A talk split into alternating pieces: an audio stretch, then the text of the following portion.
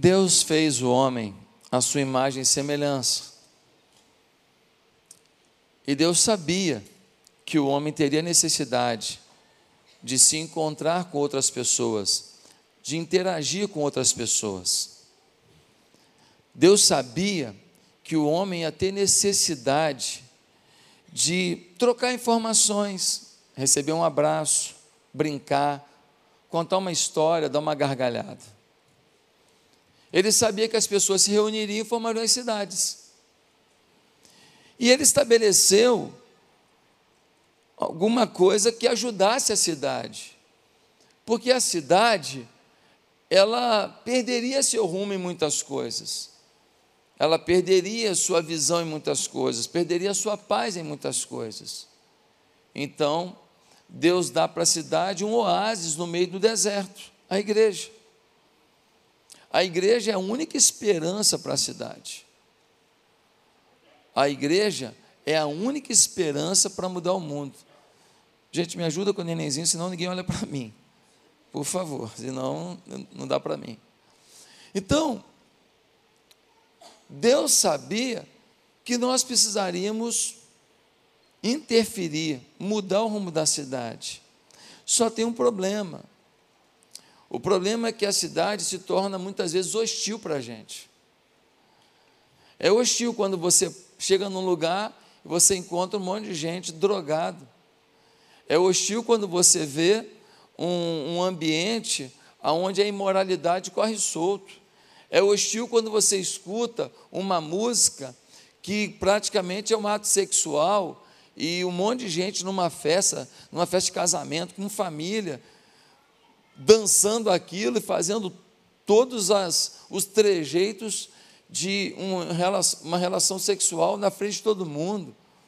É ofensivo quando você vê as pessoas passando os outros para trás, rindo da sua fé, ridicularizando a sua, a sua postura de santidade diante das leis de Deus. Então o que acontece? Às vezes, as pessoas da igreja acabam se isolando do mundo. A gente vai para o trabalho, trabalha e volta. Vai para a faculdade, volta. Vai para a academia e volta. Mas a gente não interage. A gente não se envolve a ponto de querer influenciar e transformar a gente interage no sentido de conviver. Oi, tudo bem? Tal, bate-papo, ri, conta piada. Mas a gente não exerce, às vezes, a nossa ação, a nossa ação cristã. E aí a gente acaba perdendo a visão do que é a igreja. A palavra grega para igreja é eclesia. Eclesia significa chamado para fora. A igreja é um lugar que a gente se reúne a gente se mobiliza, a gente se energiza, mas é lá fora que a gente mostra que a gente é igreja. É lá fora que a gente mostra que a gente tem algo para dar. Por que, que o país está do jeito que está? Por que, que o mal prevalece? Por que, que gente ruim se elege? Por quê? Porque durante 40 anos nesse país teve um projeto para isso. Os maus foram mais arquitetados que os bons. A igreja não percebeu o que estava sendo feito na educação, o que estava sendo feito na cultura, o que estava sendo feito no jornalismo, o que estava sendo feito na política. Então a igreja, ela não foi salgar tudo, ela não foi influenciar tudo, ela não foi orientar tudo, ela ficou de fora. Aí o mal prevalece. E a gente só acorda quando dói. A gente só acorda quando a coisa chega, quando começa a tocar dentro da nossa casa, quando começa a colocar os filhos contra os pais. Que é o que está acontecendo. Que é o que está acontecendo. Pô. A gente só se toca quando a gente começa a ser motivo de bullying, quando a gente começa a ser perseguido, porque é, é, é fiel a Deus. A gente só percebe quando a gente é motivo de escárnio, simplesmente porque a gente ama. A gente ama as pessoas e a gente quer falar de Jesus para elas. É nessa hora que a gente se dá conta que o mundo, ele realmente jaz do maligno. E aí dá vontade de se afastar. Mas não é isso que a igreja tem que fazer. Jesus diz em Mateus 23, 37: Jerusalém, Jerusalém, que matas os profetas e apedrejas os que te foram enviados. Quantas vezes quis eu reunir os teus filhos, como a galinha junto os seus pintinhos debaixo das asas, e vós não quisestes. O que Jesus está falando? Jerusalém, eu sofro por você. Jerusalém, quantas vezes eu quis mudar você, transformar você, trazer você como se fossem os pintinhos debaixo da asa da galinha, para estarem protegidos, mas você não quis. Eu não desisti de você, você que desistiu de mim. E é interessante, quando a gente vai ver a história de Jonas, o profeta Jonas, Deus manda ele evangelizar numa cidade. Qual o nome da cidade? Hã? Nínive. E ele disse que queria ir lá? Não, por quê? Porque eu também não ia querer, não. Eu não. E nem você ia querer. Sabe por quê? Porque os ninivitas, que eram lá a capital da Síria, era um povo ruim. Pensa num povo ruim. Quando eles conquistavam o inimigo, sabe como que eles matavam? Eles empalavam. Pastor, não sei o que é empalar, vou te falar o que é. Pega uma vara de madeira pontiaguda, enfia pelo ânus da pessoa e vai perfurando a pessoa, todos os órgãos. Os caras eram cruéis. Jonas falou: Não vou amar gente ruim assim nem a pau. Aí Deus falou: Não vai não? Vou te jogar na barriga de um peixe, miserável. Aí o peixe vomita Jonas. Nem o peixe quer o Jonas. O Jonas vai para Nínive e prega o sermão mais irado do mundo. Ele prega com raiva. Ele fala: Seus ninivitas vagabundos, vocês vão tudo para o inferno vocês não prestam. Ele estava querendo morrer, não estava não? Que pregar desse jeito, num ambiente hostil que nem o dos ninivitas, mas o que aconteceu? Ele pregando com raiva e os caras. Ah, então a gente quer se converter. A Jonas, não, não vai converter, não. Vamos. Não, não vai converter, não. Vamos sim, vamos, você tem razão. O que a gente faz não é humano, não, é desumano, é absurdo. E diz o texto que a cidade inteira se converteu. Quando a gente vai para Atos capítulo 9, versículo 35, a gente vê que Pedro chega numa cidade chamada Lida e Sarona, duas cidades, e ele prega o evangelho. Sabe quem se converte na cidade? Todo mundo. Todo mundo se converte. Sabe o que eu queria te dizer? Que Deus quer salvar a cidade inteira. A cidade do Rio de Janeiro tem jeito. O estado do Rio de Janeiro tem jeito. O país tem jeito. Nós só não ganhamos a cidade inteira ainda porque a gente não quis. Como assim, pastor? Tem 400 mil servos de Deus na cidade? Tem 400 mil? Se em um ano cada um ganhar um, 800 mil. Segundo ano cada um ganhar um, 1 milhão e 600. Terceiro ano, cada um ganha um, três de duzentos. Quarto ano, cada um ganha um, seis e quatrocentos. Quinto ano, cada um ganha um. Já passou a população do Rio de Janeiro. Ganhamos a cidade toda em cinco anos. A gente que não faz. A gente que não tem a visão de que pode ser ninivita esse povo. Pode ser um povo hostil mas Deus ama e Deus pode mudar. E nós podemos mudar a história da cidade. Às vezes, dias trágicos trazem para a gente o sentimento de quebrantamento que a gente às vezes não está tendo. Diante de Deus, de orar pela cidade, pelo país, como o país precisa. Ah, meus queridos, quando a gente olha o livro de Atos dos Apóstolos, a história da igreja, a gente vê um grupo de irmãos lá no capítulo 1, depois em Atos 2 tem 3 mil, depois tem 5 mil, e depois assim: não dava para contar. A igreja foi como um rolo compressor, foi invadindo tudo, influenciando tudo, e eles foram mudando a cidade. Gente, sabe o que está faltando para a gente? A gente ter sensibilidade. Sensibilidade diante da dor dessa cidade. Um monte de gente que está feliz da vida hoje, porque agora acha que vai voltar um monte de coisa ruim que tinha. Na verdade, eles estão feridos. Pastor, como assim? Você vai querer agora passar pano? Não, não é passar pano, não. Gente ferida fere. Gente ferida faz ato de rebeldia. Gente ferida não consegue analisar o bem e se formatar para o bem. Quando você encontra aquela menina que foi bonitinha para a faculdade, você encontra com ela dois anos depois, você não sabe se é uma menina ou se é um rinoceronte. Você não sabe. Por quê? Porque ela largou para cá, largou para lá, puxou para cá, puxou para cá, fez um monte de tatuagem para cá, para cá. Ah, é gosto. Não, não é gosto, não, é um protesto. Não é gosto, não. Gosto, não. Ela não quer ver quem ela é. Ela não quer mais ver a sua própria imagem. Porque uma coisa é uma tatuagem, uma coisa é uma pintura, uma coisa é uma argola. Então, eu não estou falando disso, estou falando de uma pessoa totalmente transformada. Você não consegue mais ver a pessoa, ela está se escondendo atrás de um personagem. Porque ela não quer mais se ver. Tem muita gente ferida, gente muita gente machucada.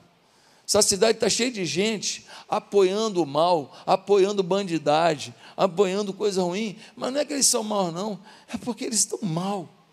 Eles estão mal e a gente precisa ajudá-los. A gente precisa amá-los. A gente precisa ouvi-los. A igreja é a única esperança para esse momento. E aí você pergunta: e o que Jesus disse sobre isso?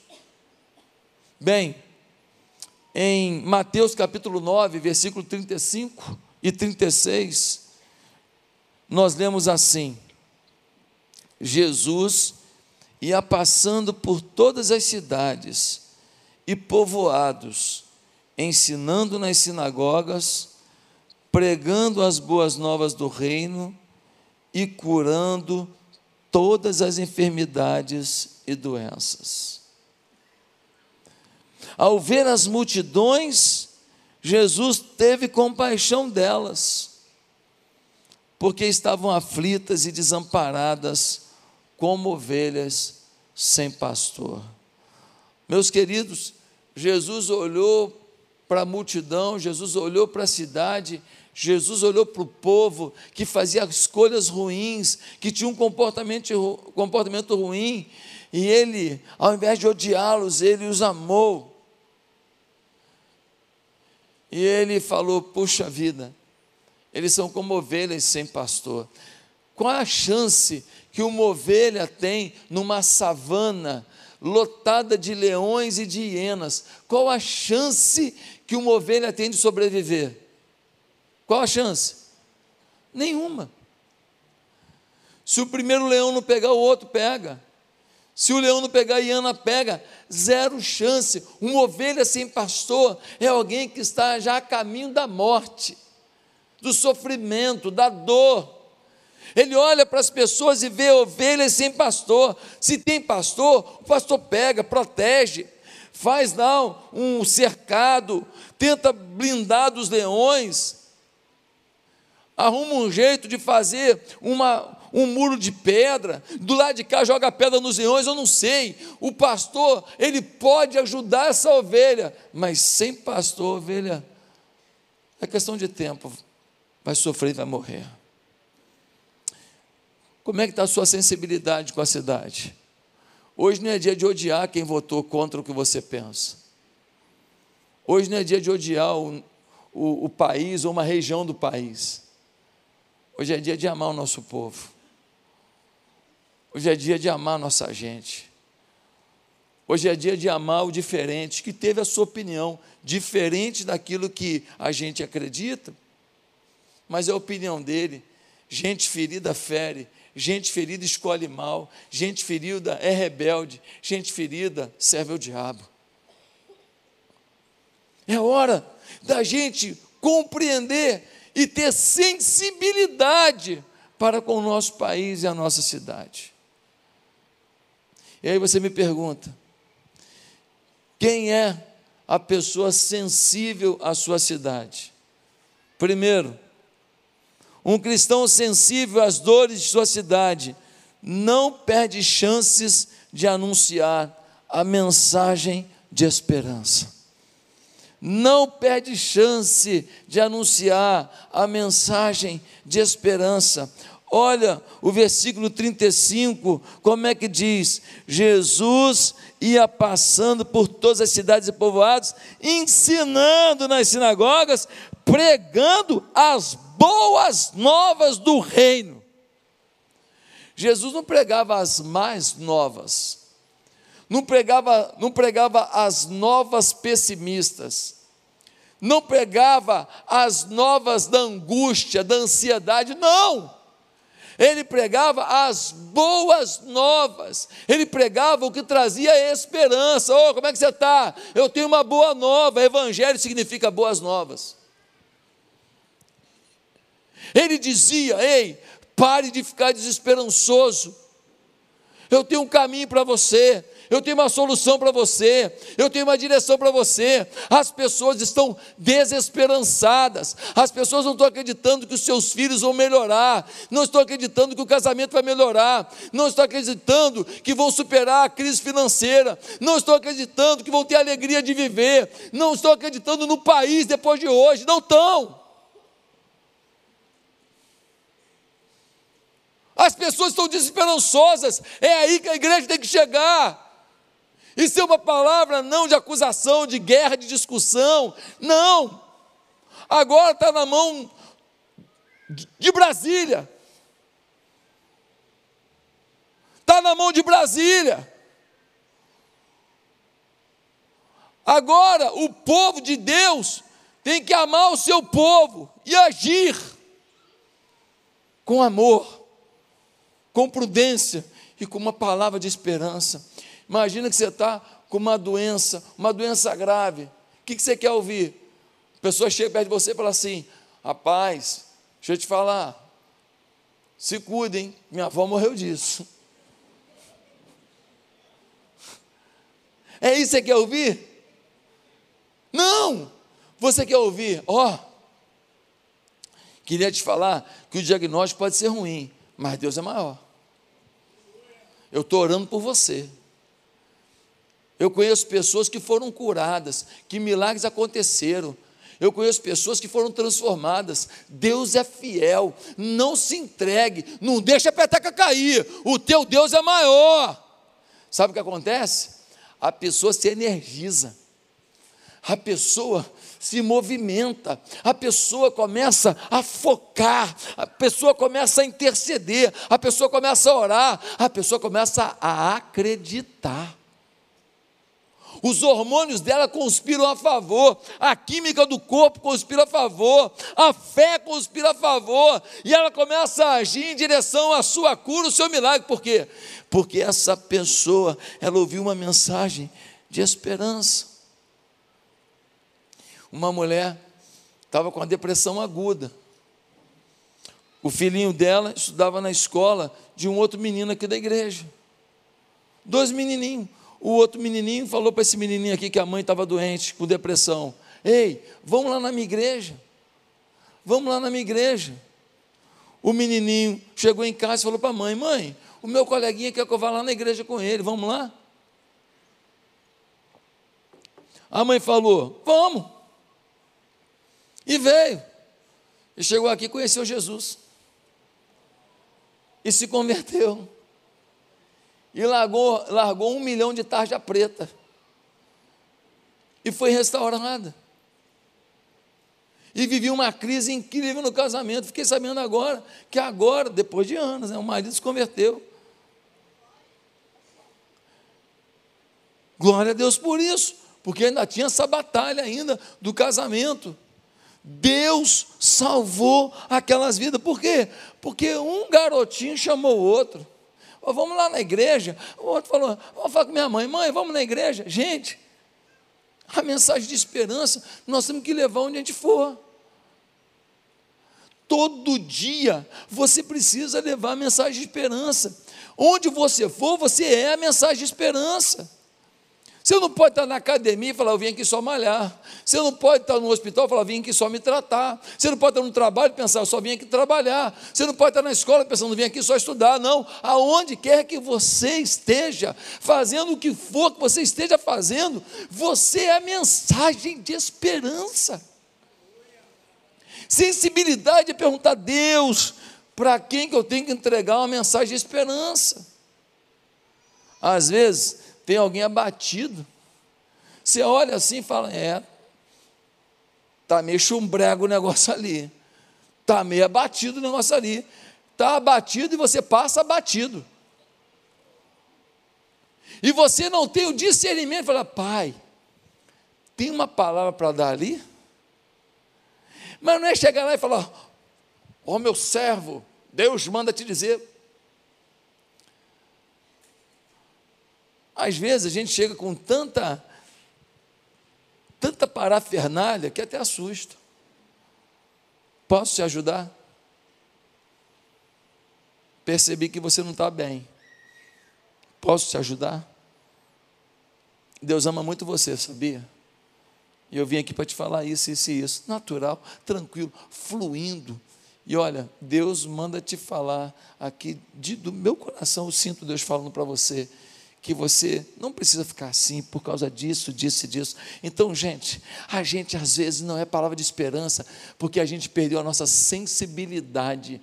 Todo dia a gente pode ser palavra de esperança. Quem está entendendo? Segundo lugar, ser sensível às dores da nossa cidade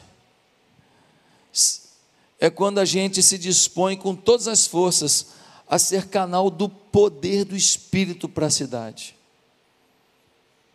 Quando a gente se dispõe com todas as forças a ser canal do Espírito para a cidade. Olha o que vai dizer o texto. Versículo 35 vai dizer: Jesus ia passando por todas as cidades povoadas, ensinando nas sinagogas, pregando as boas novas do reino e curando todas as enfermidades e doenças. Não adianta só a gente pregar, a gente precisa mostrar. Não é só pregar a esperança, é mostrar o poder da esperança. Não é só pregar a esperança, é dizer: Deus, o Senhor tem todo o poder, usa a minha vida para mostrar o teu poder. Tem muito milagre que não está acontecendo, tem muita restauração de família que não está acontecendo, tem muita libertação de droga que não está acontecendo, tem muita porta de emprego que não está se abrindo, porque está faltando a oração do poder da nossa boca. Nós não temos sido a demonstração do poder. Jesus é por todos os cantos e diz: e curando todo tipo de doença e enfermidade. Todo tipo. Você sabe o que quer dizer a palavra todo? A palavra todo significa todo. É, isso aí, você já entendeu. Todo tipo de doença. Não era assim, olha, eu estou curando dor nas costas. Mas câncer não. Olha, eu estou curando reumatismo no pé direito. Mas problema de coração não. Não é isso que a Bíblia está dizendo. Jesus ia por toda parte pregando, ensinando na sinagoga, pregando as boas novas do reino e curando toda enfermidade, mostrando o poder de Deus. Irmãos, as pessoas estão querendo se unir a um poder maior. Por isso eles procuram às vezes a macumba. Por isso às vezes procura feitiçaria. Por isso às vezes procura voodoo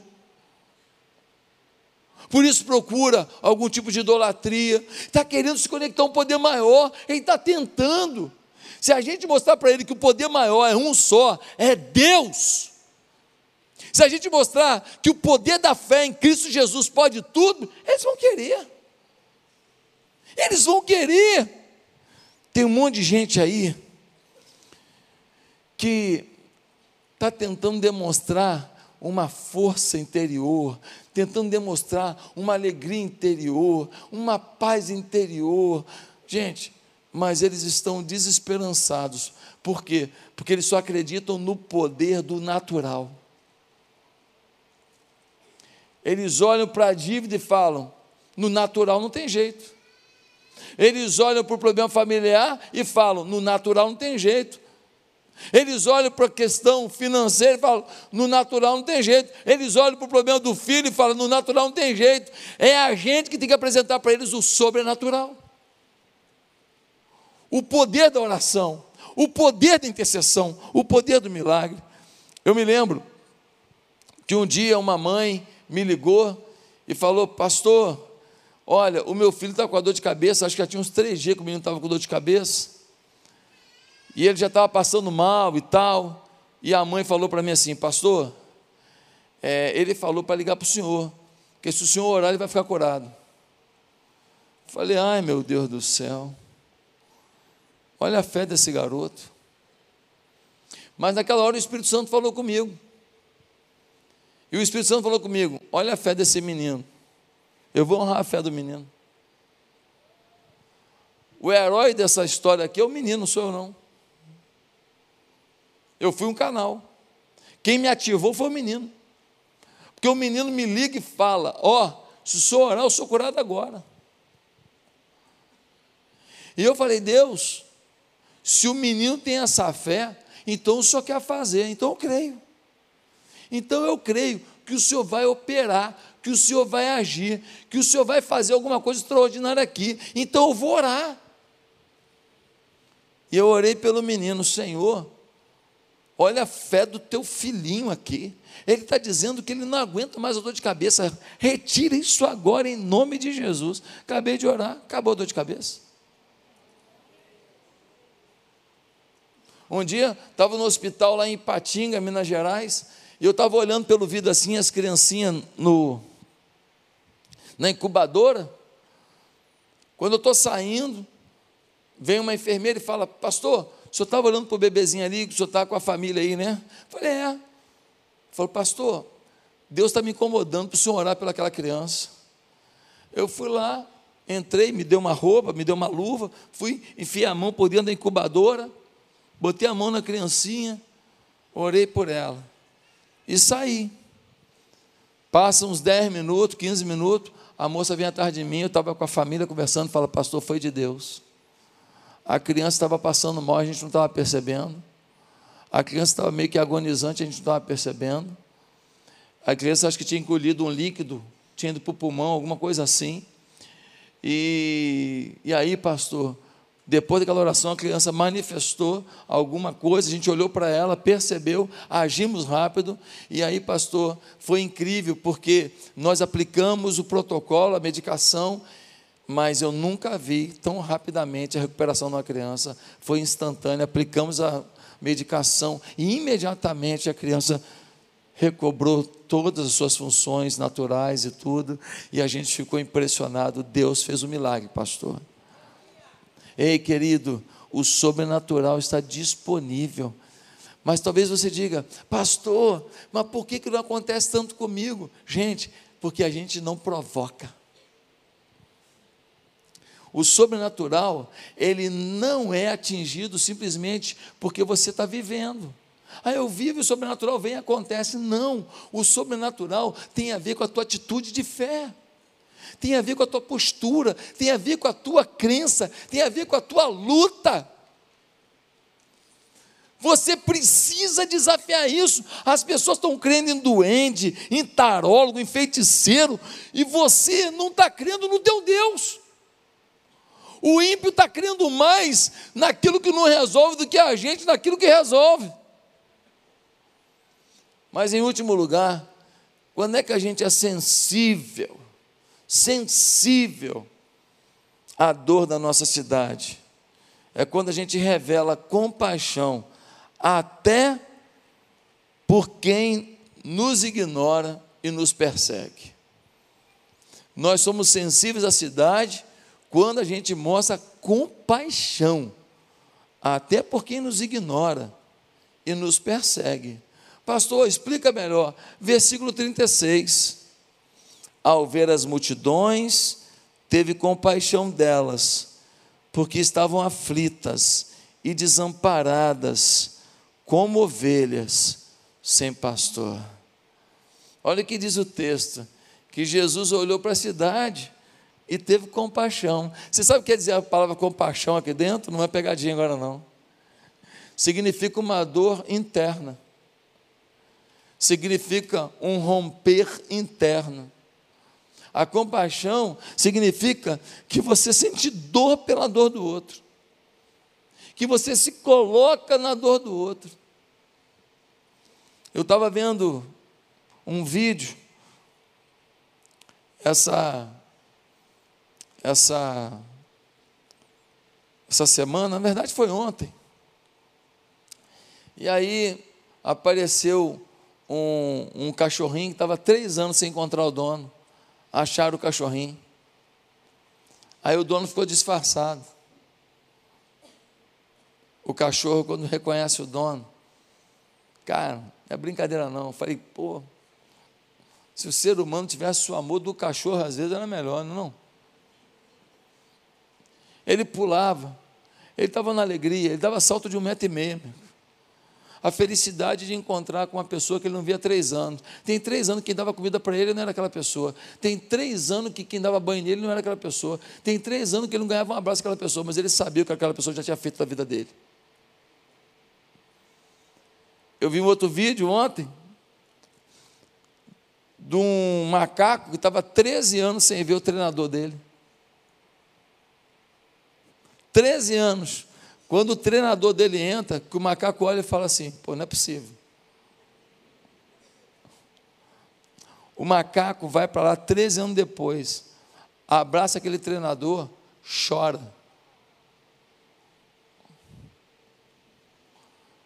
Irmãos, até quando Deus vai nos ensinar através dos animais?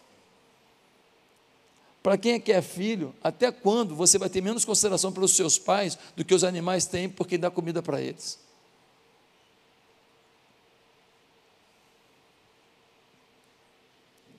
Às vezes eu fico assustado, como falta compaixão, como falta essa dor interior ele sentia compaixão por gente que o amava? Não. Jesus chegava nos lugares, tinha uma multidão para ouvi-lo e apreciá-lo. Chegava em outros, tinha uma multidão para matá-lo. Ele teve que sair de alguns lugares para não morrer apedrejado. Jesus teve compaixão por gente que odiava a igreja, que odiava nossos valores, que não respeita a nossa fé. E é isso que nós vamos ter que ter. Quem está entendendo? É difícil, né? Imagina para mim, sangue italiano com sergipano. Pensa na droga que deu aqui. Mas vai ter que ser assim. Vai ter que ser por Deus. Vai ter que ser por Deus. Nós vamos ter que amar por nós e por eles nós vamos ter que amar de verdade.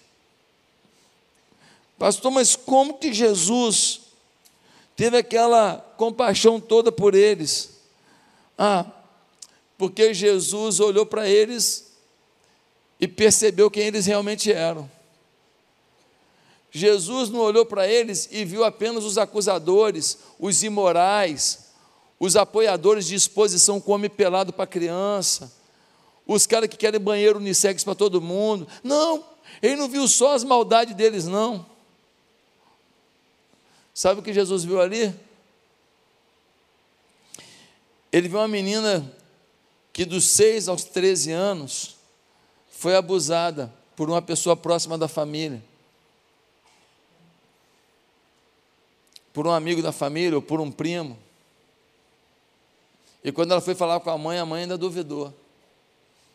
Jesus olhou e viu aquela menina ali. Estava rebelde ela, gritando um monte de coisa. Mas Jesus viu a dor daquela menina. Sabe o que, que ele viu ali? Ele viu ali um menino bacana, que era apaixonado por uma moça, mas ele não conseguia emprego, ele queria casar. E ele toda semana sai para fazer bico, para ganhar 100 reais. Sabe o que ele viu ali?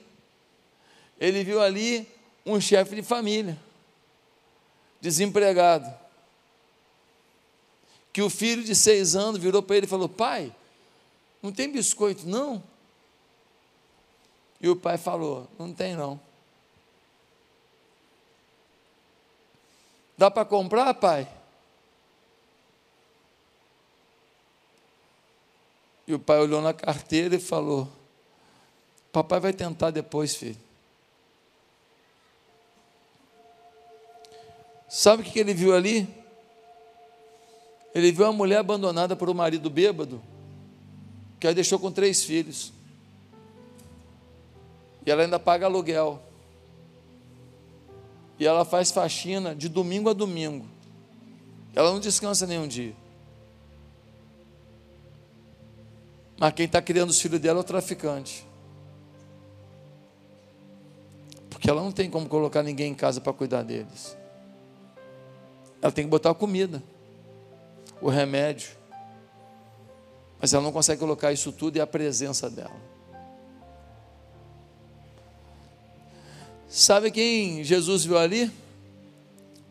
O menino de nove anos que chegou na porta da escola e viu um pai entregando outro filho na escola, um amiguinho dele, e viu o pai falar para o menino uma frase que ele nunca ouviu. E a frase foi: Eu te amo. Tem uma história que eu já contei aqui há muitos anos atrás que ela marcou a minha vida. Eu nunca vou esquecer. Eu era pastor em Ipatinga, Minas Gerais. E eu estava dentro do restaurante almoçando. E eu vi um garoto sem camisa, um short velho, descalço, andando na aguinha que estava empoçada, perto da calçada, e ele ia chutando aquela água, para lá e para cá. E de repente, chega um carro, desce o pai, um carro bonito, e desce do outro lado um menino, da mesma idade dele. Só que o menino que desceu, desceu com um relógio bacana, desceu com uma blusa bem bonita, desceu com um tênis da Nike muito legal, uma bermuda muito bonita. Eu estou daqui do restaurante olhando aquela cena, e eu vi que o garoto que chutava água ficou paralisado. E ele ficou olhando assim, olhando, parado, parado. Ele não conseguia nem se mover. E eu fiquei pensando, o que, que ele está pensando? E eu me arrisco em dizer que ele estava pensando assim. Por que, que ele tem um pai para andar com ele de carro e eu ando a pé. Por que, que ele está com esse tênis tão legal? Pô, legal esse tênis, achei bonito. E eu estou descalço. Por que, que ele está com essa bermuda tão maneira? Puxa, queria tanto ter uma. E eu estou com um short velho. Por que, que ele está com essa camisa maneira? Pô, que camisa legal, gostei demais e eu estou sem camisa? Por que, que ele vai entrar agora no restaurante e o pai dele vai falar assim: filho, escolhe o que você quer comer? E eu nunca escolho o que eu quero comer, eu como o que alguém me dá.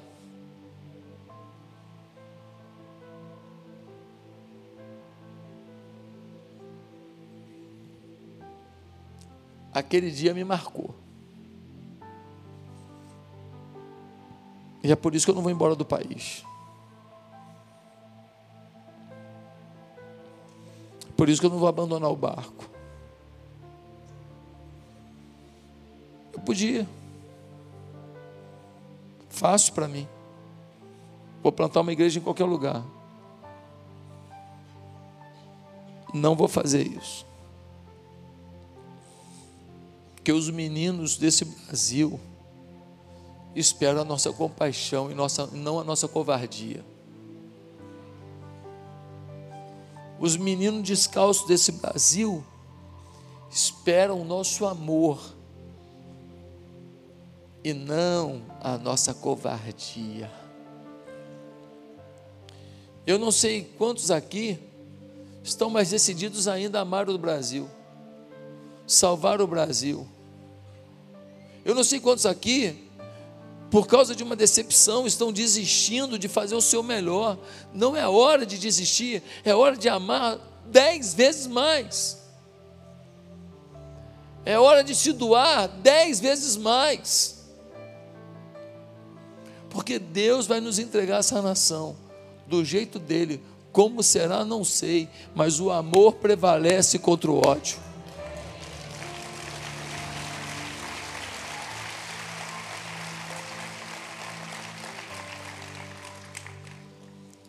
Será que alguém aqui hoje foi tocado pelo Espírito de Deus para melhorar a sua pregação da esperança? Será que alguém foi tocado hoje por Deus aqui para ser mais desafiado a lutar, para mostrar o poder de Deus ao mundo, poder de Deus, o sobrenatural?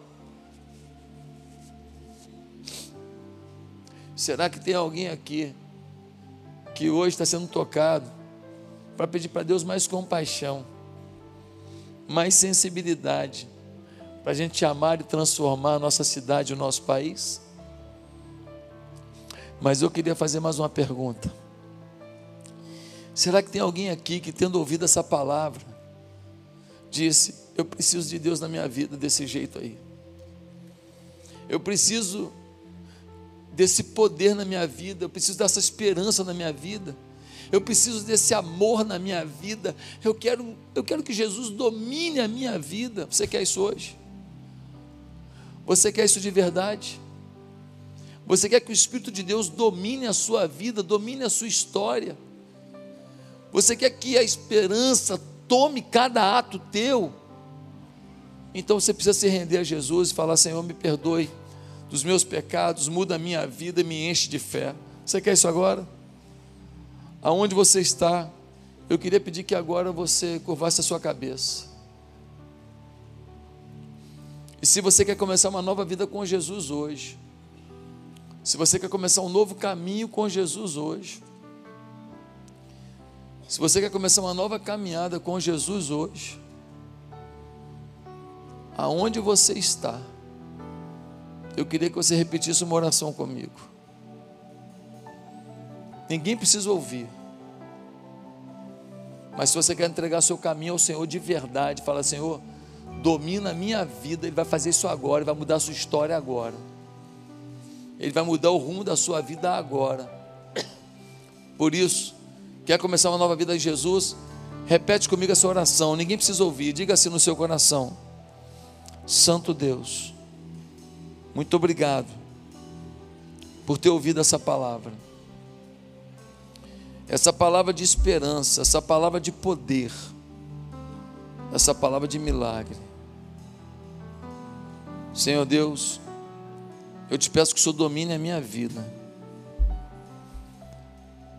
Eu te peço que o Senhor mude a minha história. Porque eu tenho certeza que eu posso viver uma vida mais abençoada e mais feliz contigo. E eu quero isso, ó Deus, quero que o Senhor controle e dirija a minha vida. Eu me rendo ao Senhor. Cuida da minha casa, cuida da minha família Cuida dos meus planos, dos meus sonhos e das minhas dores. Faz de mim um instrumento nas tuas mãos, no nome de Jesus. Amém. A igreja continua de cabeça baixa em oração. E eu quero perguntar: quantas pessoas aqui fizeram esta oração comigo dizendo: Eu quero uma nova vida em Jesus? Se você orou comigo dizendo que quer uma nova vida em Jesus hoje, um novo caminho, quer colocar sua vida, seus problemas, seus sonhos nas mãos dele. Se você orou comigo hoje, por favor, levante uma de suas mãos e abaixe em seguida, eu queria orar por você. Deus abençoe. Tem mais alguém? Deus abençoe, Deus abençoe, Deus abençoe, Deus abençoe, Deus abençoe, Deus abençoe, Deus abençoe, Deus abençoe. Quem mais? Deus abençoe lá atrás, Deus abençoe. Pode baixar a mão. Deus abençoe lá atrás, Deus abençoe lá atrás. Quem mais está começando uma nova história com Jesus hoje? Quem mais? Deus te abençoe, querida. Glória a Deus. Quem mais? Ah, pastor, por que precisa levantar a mão? Porque você tem que dizer que você quer. É o mínimo. É você declarar: Deus, vem em meu socorro, manifesta o teu poder na minha vida.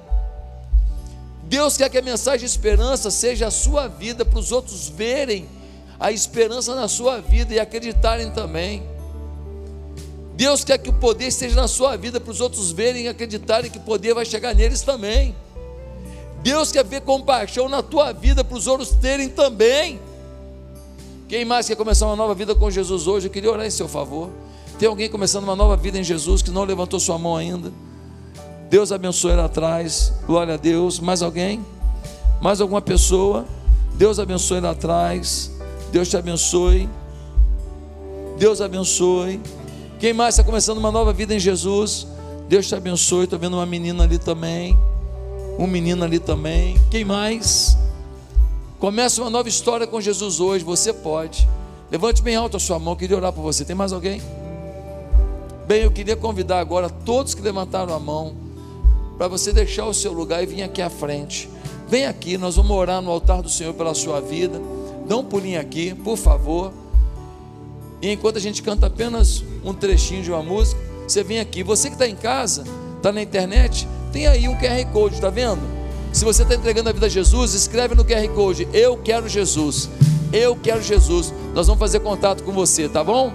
Vai lá, vai na internet, você que está aí na internet, escreve no QR Code: Eu quero Jesus.